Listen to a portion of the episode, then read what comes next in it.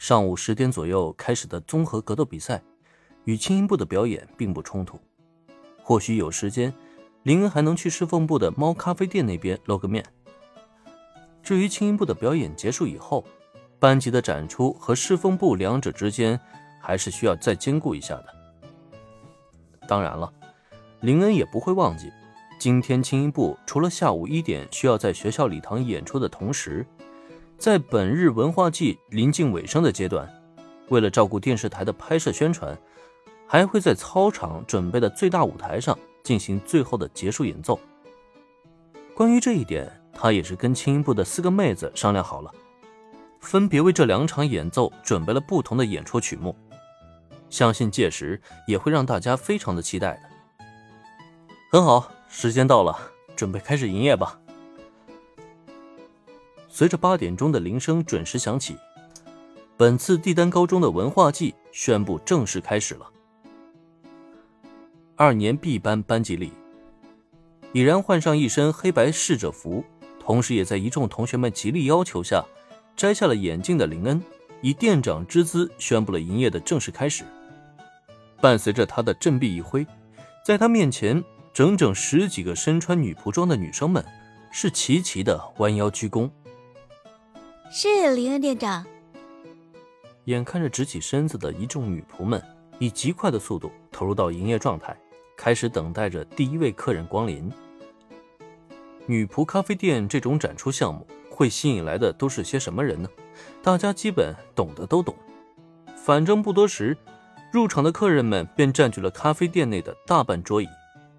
可惜，放眼望去，竟然只有零星几个女性客人。这就无疑让班级里本来还期待满满的男生们顿时沮丧不已。这帮家伙，该不会真以为女仆咖啡店能吸引来很多漂亮妹子吧？不存在的，就算会吸引，也只会吸引到那些跟他们一样的老色批。看着教室角落，好几个负责打杂的男生们垂头丧气的模样，林恩不禁暗暗的好笑。不过。目前来看，女仆咖啡店这个项目虽然是成功的，也吸引到了不少客人光顾，可总体下来，今天的营业额应该并不会太好。等到文化季结束以后，评比的时候定然会落为平庸，这就不太好向品种镜交代了。所以，究竟要不要想个办法让店里的生意好起来呢？站在料理区，一边指挥手下三个女生们冲泡咖啡，同时。林恩也在思考着这个问题，然而让他没有想到的却是，正当他琢磨今天营业额和评比之际，三个偶然间走进教室，准备体验一把校园女仆咖啡店的年轻女性，竟然在无意间就发现站在料理区的那个帅气身影。啊！你们快看，那是不是武丁木那家菠萝咖啡店的店长先生？原以为店长先生隐退后就再难得见到他一面了，没想到竟然会在这里看到他，而且他还在这里经营了咖啡店。老天，我们也太幸运了吧！不行，咱们得赶快通知同伴们，这样的机会错过了就不知道什么时候才能再遇见了。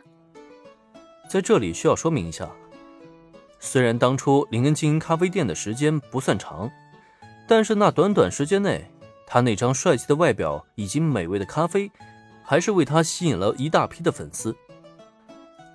哪怕时至今日，他已经不在菠萝咖啡店里现身了，那些粉丝们也依旧偶尔会去店里坐一坐，怀念一下当初的感觉。